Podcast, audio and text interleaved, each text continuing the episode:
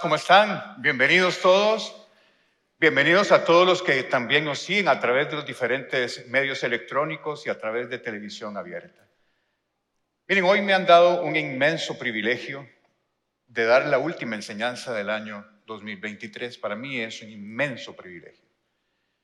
Pero también una gran responsabilidad. Desde que me programaron la fecha, mi insistente oración al Señor ha sido, ¿cómo quieres que tu iglesia termine este año? ¿Cuál es la actitud correcta que tenemos que tener al final de un año? Y como respuesta a la oración, el Señor puso en mi corazón el texto que quiero compartir con ustedes.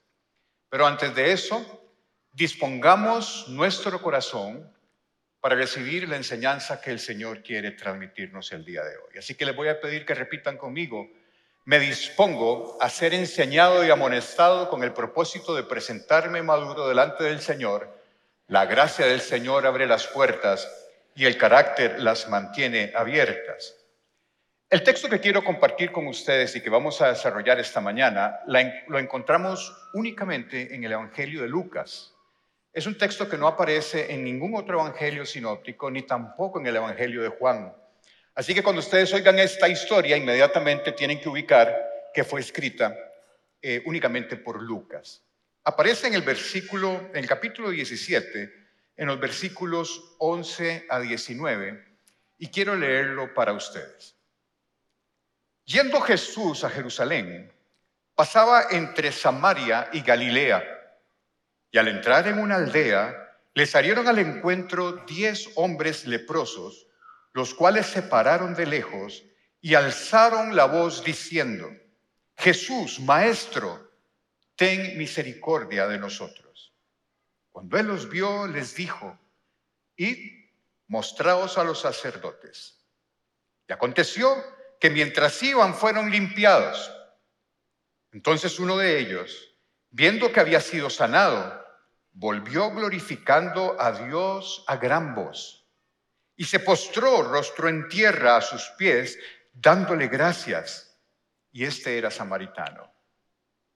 Respondiendo Jesús dijo, ¿no son diez los que fueron limpiados? ¿Y los nueve dónde están? No hubo quien volviese y diese gloria a Dios, sino este extranjero. Y le dijo, levántate, vete, tu fe te ha salvado. Este texto Lucas lo empieza dando una descripción geográfica, pero con una intención teológica. Lucas empieza diciendo, yendo Jesús a Jerusalén, pasaba entre Samaria y Galilea. En tiempo de Jesús, y esto hay que entenderlo, el espíritu de la enseñanza está al final de este texto, pero para poder encontrar lo que Dios quiere transmitirnos, necesitamos entender todo el texto en completo. En el tiempo de Cristo, la tensión que había entre judíos y samaritanos era muy alta. No se llevaban, no se, no se trataban. Los judíos consideraban a los samaritanos impuros. Los consideraban así por un asunto histórico. Cuando el reino de Israel se dividió en dos en tiempos de Roboán, hijo de Salomón, diez tribus decidieron irse al norte y establecer un reino en Samaria como capital, que era el reino de Israel, así lo llamaban. De las doce tribus de Israel, diez se fueron al norte y dos quedaron al sur, en Judea. En el año 722 a.C., el imperio asirio invade y coloniza el reino del norte, en Samaria. Y tuvieron un modelo de colonización muy particular y muy efectivo. Tan efectivo es que esas diez tribus desaparecieron de la historia de la humanidad. ¿Por qué? ¿Qué fue lo que hicieron? Cuando los asirios invaden el reino del norte, no hicieron como los babilonios 200 años después, sino que empezaron a traer hacia Samaria gente de otros territorios que ellos habían conquistado para hacer una mezcla de razas y crear una nueva raza que fuera dedicada al imperio asirio, que no hubiesen divisiones. Entonces los asirios empezaron a importar y exportar israelitas hacia otros territorios y resulta que la raza israelita en el norte se desapareció. Desapareció a la fecha de que hoy no sabemos qué pasó con esas diez tribus. Hoy los judíos que conocemos son los del reino del sur, de Judea, por eso se llaman judíos. Pero las diez tribus del norte no sabemos qué pasó con ellas.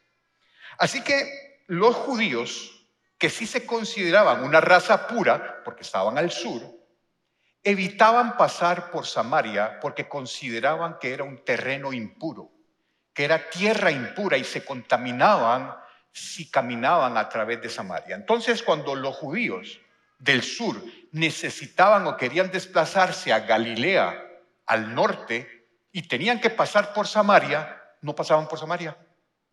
Preferían cruzar el Jordán irse por la vereda este en Perea, que era una zona absolutamente rocosa y desértica y mucho más larga la distancia que ir por Samaria para evitar pasar por ahí. Pero Jesús nunca dejó de pasar por Samaria. Y eso nos tiene que enseñar muchísimas cosas. Y no solamente no dejó de pasar por Samaria, sino que en Samaria ocurrieron cosas maravillosas. Una de las conversaciones más hermosas de, la, de que Jesús tuvo con alguien, lo tuvo con una mujer samaritana en Samaria. Y a raíz de esa conversación hubo un reavivamiento espiritual en Samaria sin precedentes y Jesús se quedó tres noches ahí. El otro evento que ocurre significativo en Samaria es este. Jesús no hizo milagros en su tierra natal por falta de fe y hizo grandes milagros y gran avivamiento espiritual en un terreno que los judíos consideraban impuro, que era Samaria. Bien, entonces Jesús, Lucas ubica a que Jesús está pasando por Samaria y esto no es un dato menor. El, texto sigue de la siguiente forma. Y al entrar en una aldea le salieron al encuentro diez hombres leprosos, los cuales se pararon de lejos. Y eso es muy importante conocerlo. El término lepra bíblico no se refiere únicamente a la lepra que todos conocemos. En la época de Jesús, cualquier afectación dermatológica era lepra. La lepra bíblica incluía una enorme cantidad de alteraciones dermatológicas que podían ser infecciosas, como la lepra, o no infecciosas. En la lepra, si ustedes leen Levítico, en la lepra, como nombre de lepra, se incluye el vitiligo, que es lo que la gente conoce como melancolía, lo que tuvo Michael Jackson, que se despigmentó o la psoriasis, que es una enfermedad dermatológica que produce placas blancas, o cualquier otra enfermedad autoinmune que no es contagiosa, pero que produce manifestaciones en la piel. A todo eso se le llamaba lepra. Y también incluía las enfermedades dermatológicas contagiosas, como la lepra. Entonces Dios, y eso es interesantísimo, Dios le da a Moisés un manual de dermatología es interesante leer Levítico 12 y 13. Es leer un manual de dermatología, porque Dios le dice a Moisés que le diga a los sacerdotes que ellos van a ser los encargados de hacer el diagnóstico y de darle el seguimiento correcto a las enfermedades de la piel, porque podían ser mortales a su pueblo.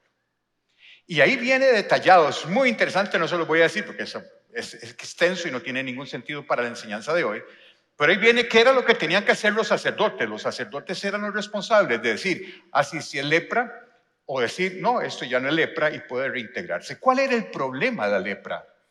El problema de la lepra es que hacía que esta persona enferma fuera excluida totalmente de la sociedad. Eran sacados de su pueblo, eran obligados a vivir en las afueras, en cuevas, perdían contacto con su familia perdían sus trabajos, perdían sus tierras, no podían ver a su esposa, a sus hijos, eran aislados y quedaban ceremonialmente impuros para adorar a Dios. Era una enfermedad terrible, para la cual no había cura, para la cual lo único que existía era el aislamiento y la persona era apartada de su vida normal y de su relación con Dios. Era terrible la lepra, terrible. Pero lo que quiero recordarles con esto es que eran los sacerdotes quienes podían decir si era lepra o no era lepra. La lepra como nosotros la conocemos es una enfermedad terrible. Ya desapareció en 1980 la Organización Mundial de la Salud propone el tratamiento antibiótico para eso. Ya no hay lepra como la que había en la época de Jesús, pero en la época de Jesús la lepra producía grandes bultos en la cara, úlceras en la mucosa nasal, úlceras en la boca. La gente perdía la sensibilidad en las extremidades, empezaban a supurar pus por todo lado. Era una enfermedad mortal y muchos de los que dormían al descampado en, cuevas, a la mañana siguiente se levantaban sin un dedo, no era que se les caía, era que se lo comían los animales y como no tenían sensibilidad no se daban cuenta. Esa era la lepra, era una enfermedad terrible.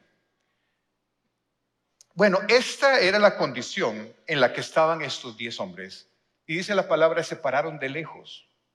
Se pararon de lejos porque ellos no podían acercarse a las demás personas, porque inmediatamente esas otras personas eran consideradas inmundas también. Ellos no podían acercarse, incluso les ponían un cencerro para que cuando caminaran y sonara el cencerro supieran que venía un leproso, la gente gritaba leproso y todo el mundo se escondía. Esa era la condición de estos diez hombres. Vean ustedes el estado calamitoso en estos diez hombres estaban. Sigue diciendo el texto, y alzaron la voz diciendo, Jesús Maestro, ten misericordia de nosotros. Literalmente el texto nos está diciendo que estos leprosos se pararon de lejos y donde venían, vieron venir a Jesús caminando, gritaron, Jesús maestro. Pero aquí es donde la parte de la traducción nos juega una zancadilla. Porque la palabra que nosotros traducimos como maestro, en el griego original es epístates. Y epístates significa soberano supremo supremo en autoridad, autoridad máxima. Es decir, estos leprosos reconocían a Jesús no como un maestro de enseñanza, sino como un hombre con el poder suficiente para poder hacer el milagro que ellos estaban ocupando. Epístates también, los discípulos se dirigían a Jesús con ese término de epístates, no por lo que él enseñaba, sino por el poder que veían que él tenía.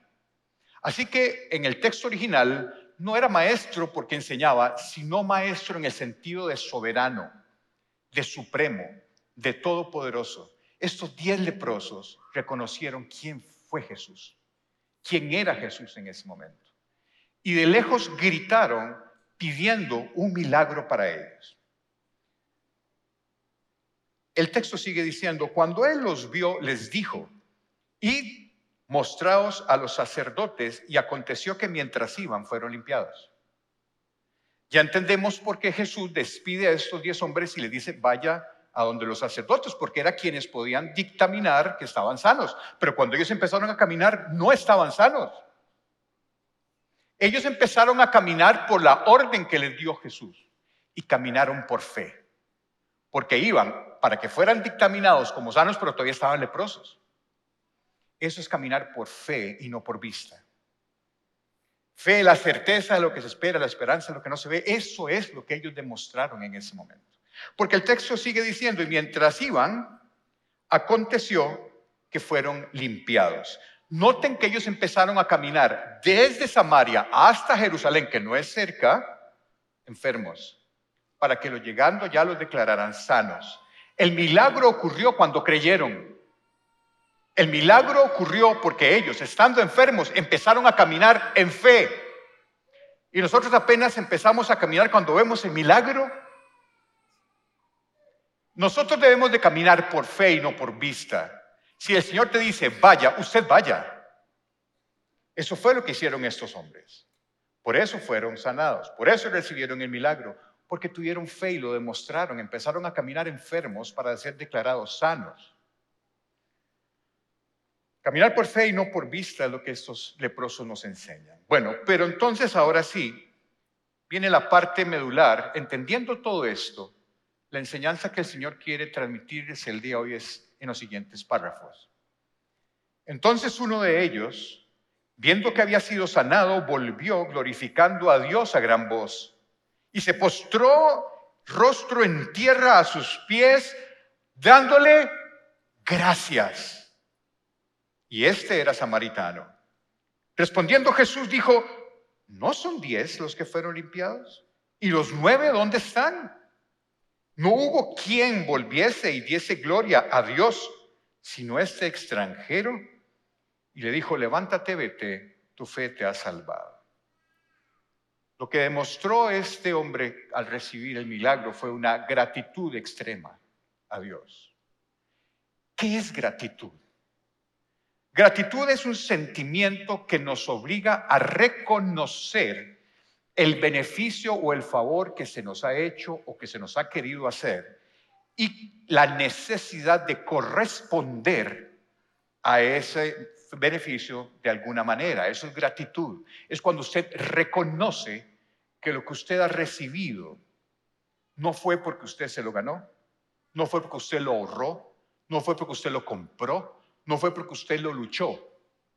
Lo que usted ha recibido, a lo mejor no lo merece, no lo hubiese podido obtener por sus propios esfuerzos y usted reconoce el favor sobre su vida. Y corresponder significa que de alguna manera usted quiere agradecer gestualmente o de alguna forma por ese favor recibido. Esa es la gratitud. Como pueden ustedes ver, gratitud y humildad caminan de la mano. Una persona humilde es una persona de la cual brota la gratitud. ¿Por qué? Porque ¿qué es humildad? A veces confundimos humildad con pobreza y no es eso. Humildad es una virtud que consiste en reconocer nuestras propias debilidades, nuestras propias limitaciones y actuar en consecuencia. Una persona que es humilde reconoce quién es Dios y quién es usted. Una persona que es humilde sabe cuál es la posición suya delante de Dios y usted sabe que todo lo que usted es y todo lo que usted tiene es porque ha sido dado por gracia. Esa es una persona humilde. Y una persona humilde es una persona en la que brota naturalmente la gratitud, porque se está dando cuenta y reconoce que lo que usted está recibiendo ha sido dado por gracia. No porque se lo ganó, no porque lo trabajó ni porque lo ahorró. Una persona humilde es la que reconoce quién es Dios y quién es ella y actúa en consecuencia. Y para las personas humildes, Dios tiene grandes bendiciones, grandes bendiciones.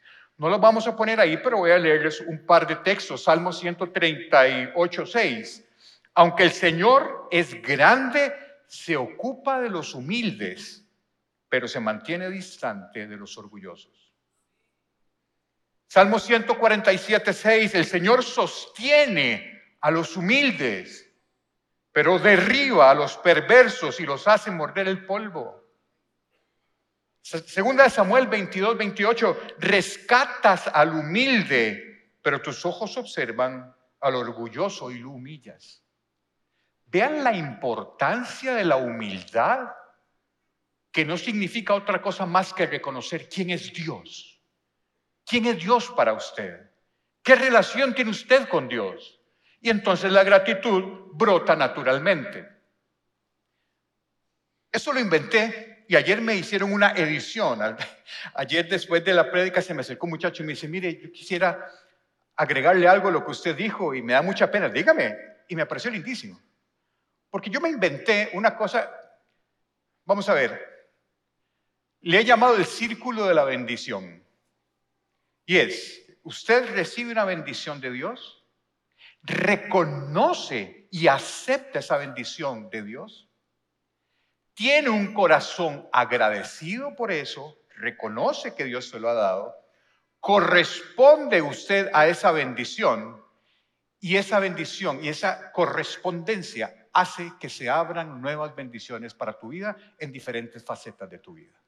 Y se forma un círculo un círculo de bendición, un círculo en el que usted reconoce el favor de Dios, lo acepta, agradece, manifiesta su agradecimiento y usted se está abriendo a nuevas manifestaciones de la gracia de Dios en sus vidas.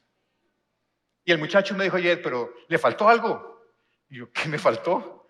Y me dice, bueno, que usted tiene que compartir esa bendición con otros. Sí, por supuesto. Porque somos luz la gente cuando vea que usted tiene una bendición de Dios y cómo usted se comporta, eso es un muy buen ejemplo de cómo nosotros podemos evangelizar sin decir una sola palabra.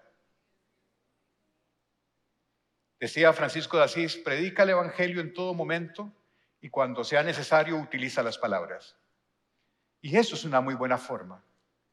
Cuando usted recibe una bendición de Dios, usted se rinde en alabanza. Y usted reconoce lo que Dios ha hecho en tu vida. Y se lo agradece. La gente que está a tu alrededor lo ve. Lo ve y lo valora. El ser agradecido con Dios te abre una gran cantidad de bendiciones en tu vida. Una enorme cantidad de bendiciones en tu vida. Salmo 50, 14, 15 dice, haz que la gratitud sea tu sacrificio a Dios y cumple los votos que le has hecho al Altísimo. Y ojo, eso no lo perdamos de vista, es una promesa para su vida. Luego llámame cuando tengas problemas y yo te rescataré y tú me darás la gloria. Esa es una promesa del Señor. Seamos agradecidos. Ahora, es muy fácil ser agradecido cuando usted siente una bendición como el leproso. Porque el leproso recibió una nueva vida de Jesús. Lo reintegran a su sociedad, recupera su familia, recupera sus tierras, recupera todo. El milagro que le hizo Jesús al leproso es realmente impresionante para su vida. Entonces es entendible y es fácil pensar que el leproso llegue y se le rinda a Jesús en alabanza. Pero la vida cristiana nos enseña que también tenemos que ser agradecidos en tiempos de dificultad. No solamente cuando las cosas nos sonríen y nos van bien, sino también en medio de las dificultades, en medio de tiempos difíciles. ¿Cómo responde usted cuando las cosas no le salen como usted quiere? O cuando recibe una noticia terrible. O cuando se enfrenta a una situación que parece superarlo. ¿Cómo, cómo responde usted? Si alguien me dice que mi primera respuesta natural es la gratitud, le doy mi Biblia para que me la autografíe, porque la pura verdad, por lo menos yo, me cuesta mucho responder con gratitud de primer impacto cuando me dan una noticia desagradable. ¿Se preguntará usted acaso si Dios es quien dice ser, ¿por qué me pasan estas cosas a mí? ¿O ¿Será que Dios se olvidó de mí? ¿Será que mis oraciones no tienen respuesta? ¿Será que oro en vano y nadie me escucha? En ocasiones dejamos que la duda se interponga primero ante la gratitud. Y ese es el tema que Pablo desarrolla en Primera de Tesalonicenses 5, que quiero leer para ustedes. Estad siempre gozosos, orad sin cesar Dad gracias en todo, porque esta es la voluntad de Dios para con vosotros en Cristo Jesús. Esta es una triada que nos da Pablo, que no es fácil de seguir. Es que dar gracias en todo cuando las cosas van bien es fácil. Pero si no, si tienes un hijo en un hospital luchando por su vida, si te acaban de despedir de tu trabajo y no tienes trabajo para el año entrante y no sabes qué va a pasar. Si te descubren una infidelidad, descubres a tu esposo o a tu esposa en una infidelidad y tu matrimonio termina después de 10, 15 años. Pablo utiliza una preposición acá. Aquí el tema lingüístico a mí me encanta, como podrán ver, pero es que revela mucho. Pablo dice, dad gracias en todo. La palabra griega original, esa preposición, también puede ser traducida por, sobre o a. ¿Qué significa eso? Dad gracias en todo, puede ser también den gracias por todo. Den gracias a todo. Den gracias sobre todo. Es la misma preposición. Veamos cómo la usa Pablo en Efesios 5:20, dando siempre gracias por todo al Dios y Padre en el nombre de nuestro Señor Jesucristo. Y aquí es donde tenemos un problema. Y aquí es donde tenemos que entender muy bien esto, porque si yo no fuera cristiano y yo oigo esto que está diciendo Pablo, yo no me haría cristiano nunca. Porque ¿cómo le voy a dar yo gracias a Dios porque se me murió mi mamá? ¿O cómo le voy a dar yo gracias a Dios si estoy viendo a mi hijo agonizando en un hospital? ¿O cómo voy yo a darle gracias a Dios si me acaban de dar una carta de despido y me quedé sin trabajo y tengo familia que alimentar y mantener? ¿Cómo voy a dar yo gracias a Dios por esto? Y aquí es donde tenemos que tener una claridad para entender lo que Pablo está diciendo o lo que el Espíritu Santo está inspirando a Pablo a decir. Porque Dios no te está pidiendo que des gracias a Él por circunstancias que no son consistentes con su propia naturaleza. Dios no te está pidiendo que le des gracias por cosas que no que ocurren que no son compatibles con la esencia, el carácter y la naturaleza de Dios. Dios no te está diciendo que usted dé gracias por la circunstancia. Dios lo que te está diciendo es que le den gracias porque en toda circunstancia Él está con usted, ha prometido sostenerlo, ha prometido sacarlo adelante, ha prometido bendecirlo en medio de esa circunstancia. Por eso es que tenemos que ser agradecidos.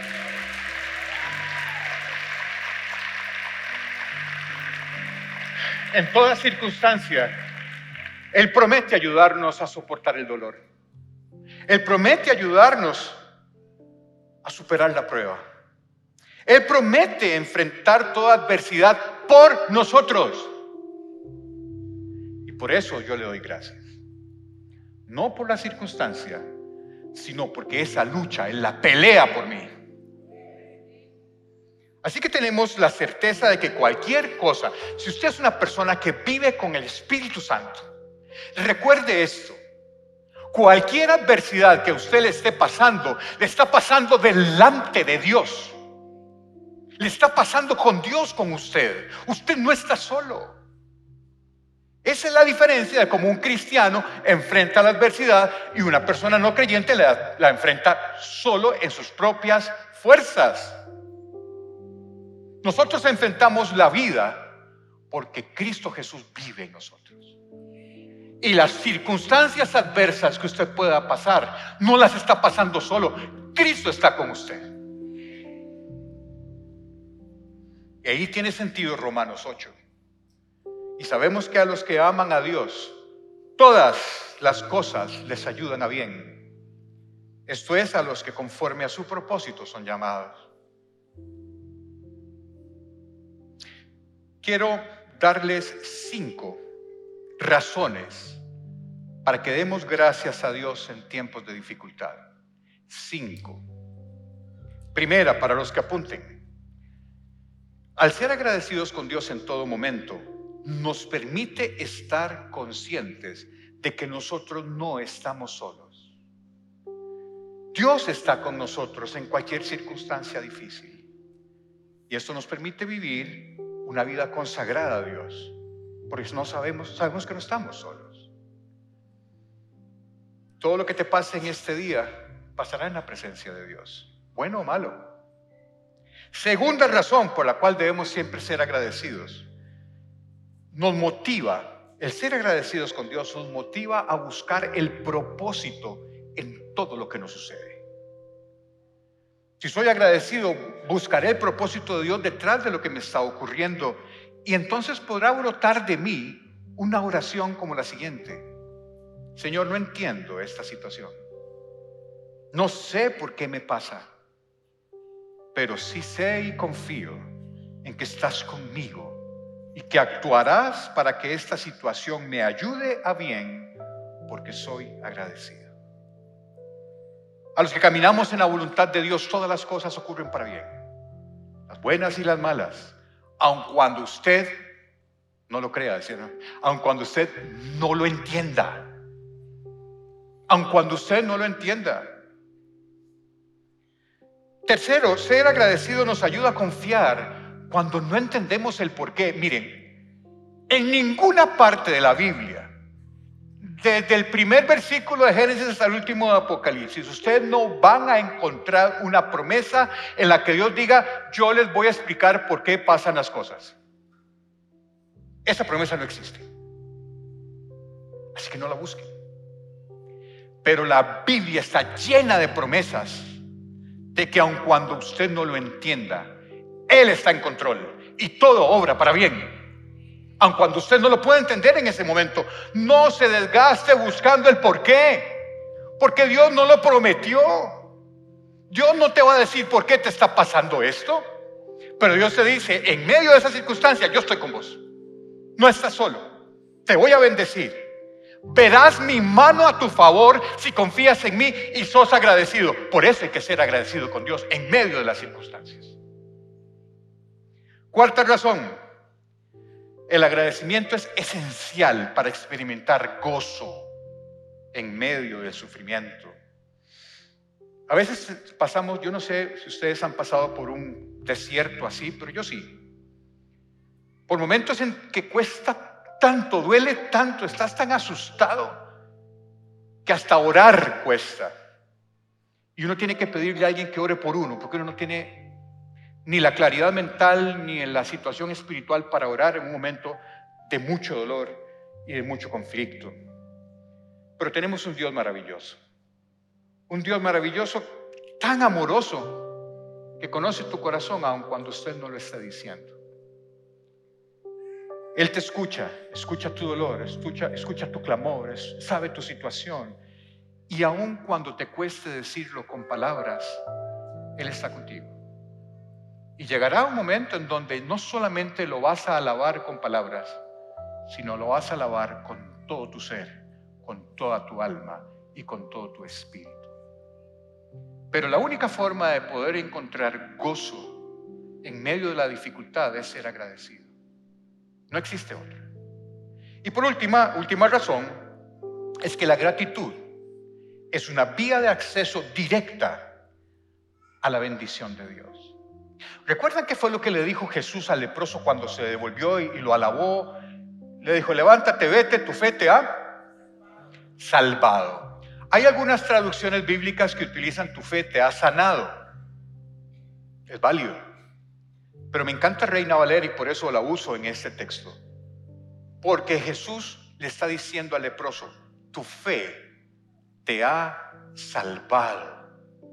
No te ha sanado, ya sano estaba, por eso se devolvió. Pero tu fe no solamente lo sanó, sino que lo pegó al corazón de Dios y lo salvó para la vida eterna. El agradecimiento es esa goma indeleble, fortísima, crazy glue multiplicado por mil que pega tu alma al alma de Dios. No existe un pegamento más fuerte de tu espíritu con el Espíritu Santo que el agradecimiento. No existe. Y es lo que el salmista dice, Salmo 50, 23. Pero el, el dar gracias, el dar gracias, eso es lo que dice Dios. Pero el dar gracias es un sacrificio que verdaderamente me honra. Si permanecen en mi camino, les daré a conocer la salvación de Dios. Ahí está. Es a través del agradecimiento. Pero cuando nos enfrentamos a situaciones difíciles, el, agradecimiento no brota de natural.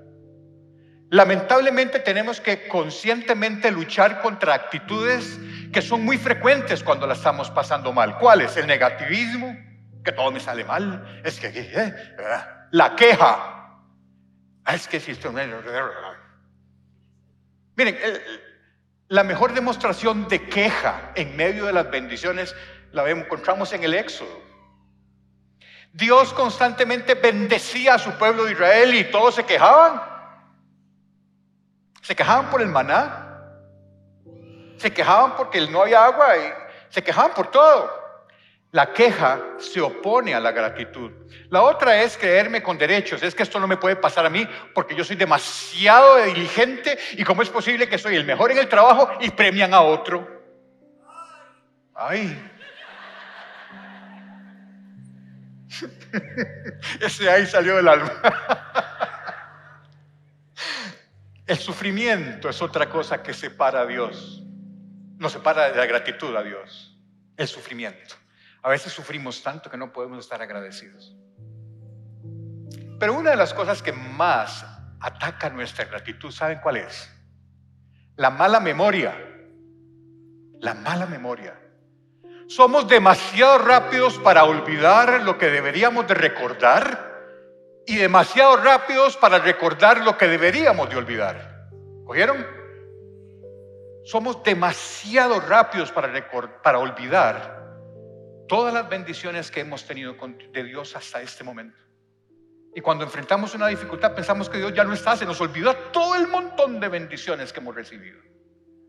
Nuestra mala memoria nos juega una, una zancadilla en la gratitud. Tenemos que recordar las bendiciones de Dios en medio de nuestro sufrimiento, porque si Dios ya lo hizo una vez, Él no cambia, Él es fiel y lo hará de nuevo.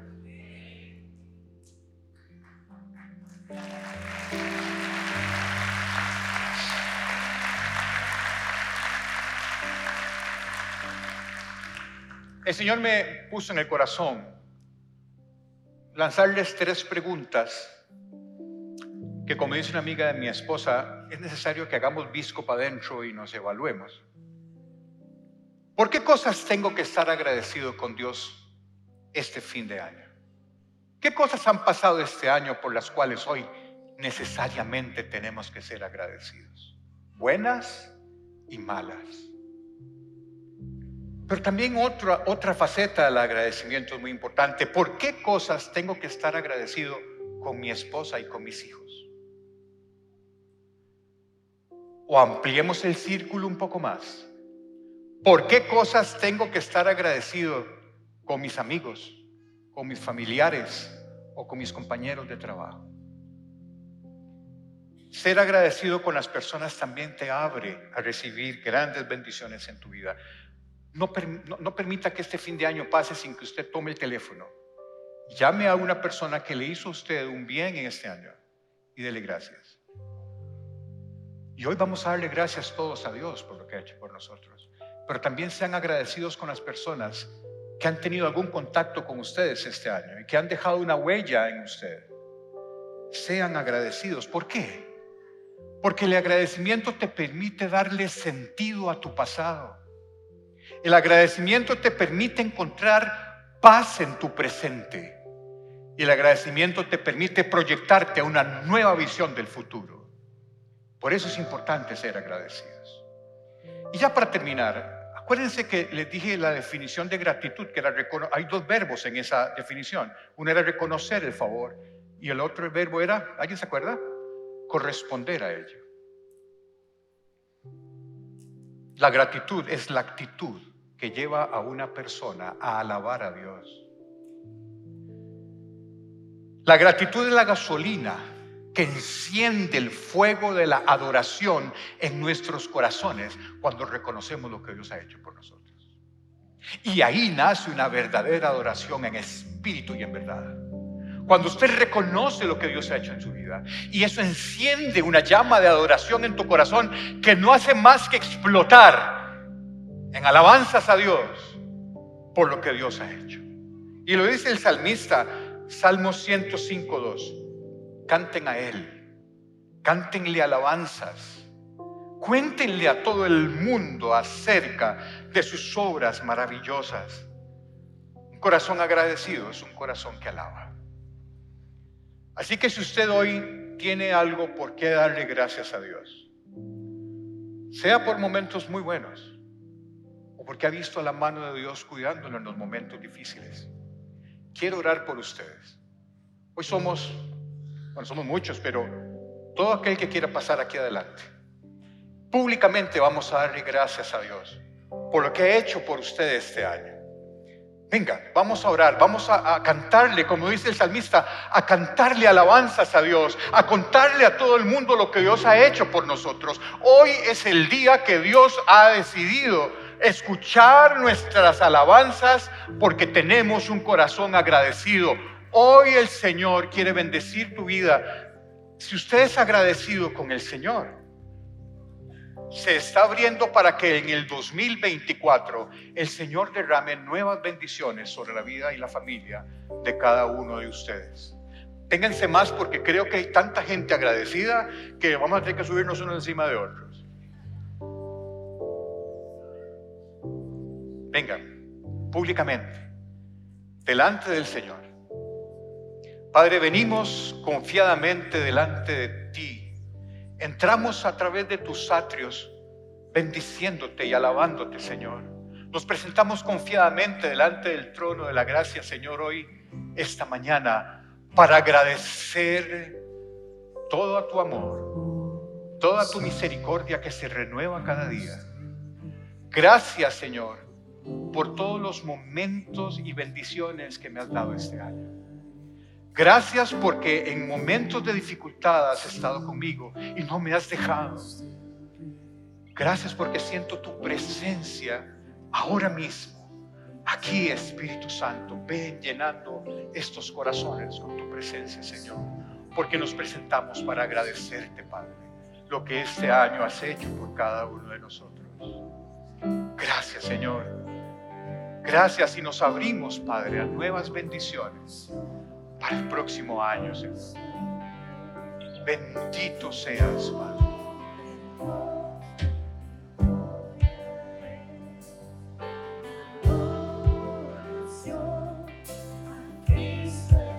Ven Espíritu Santo, paseate aquí en medio de nosotros, de tu pueblo que hoy te alaba, que te da gracias. Levantando las manos al cielo, te agradecemos, Padre, por lo que has hecho por cada uno de nosotros y por esta iglesia que te ama, esta iglesia que te alaba, esta iglesia que se rinde a tu poder, Señor. Gracias, Padre.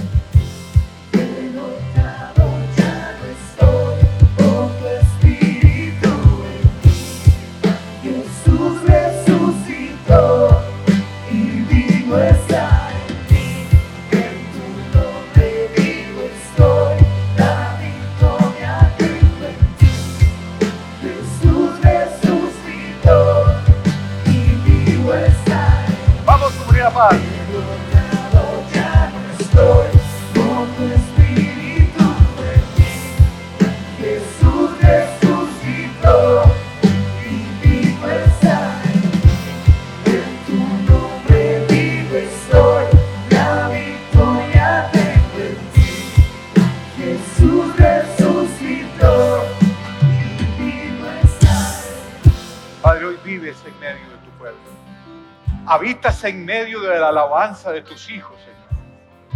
Gracias, gracias, Señor, por estar aquí en medio de nosotros. Por tu amor que se renueva cada día. Porque eres nuestro lugar seguro, nuestro castillo protector, la roca sobre la cual cimentamos nuestra vida, el lugar donde encontramos refugio seguro. Gracias, gracias, gracias Señor por tanta bendición que nos has dado.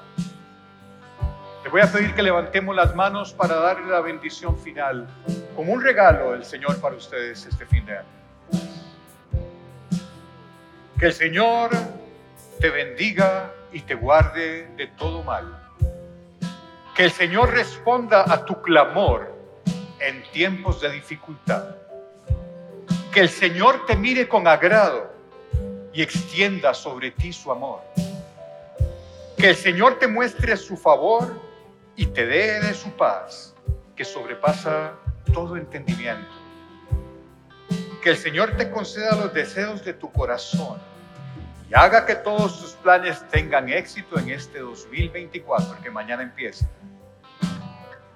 Que la gracia de nuestro Señor Jesucristo, el amor de Dios y la comunión del Espíritu Santo sea sobre tu vida y tu familia, ahora y siempre, en el nombre de Jesús. Y la iglesia dice, amén. Feliz año nuevo a todos, que el Señor los bendiga.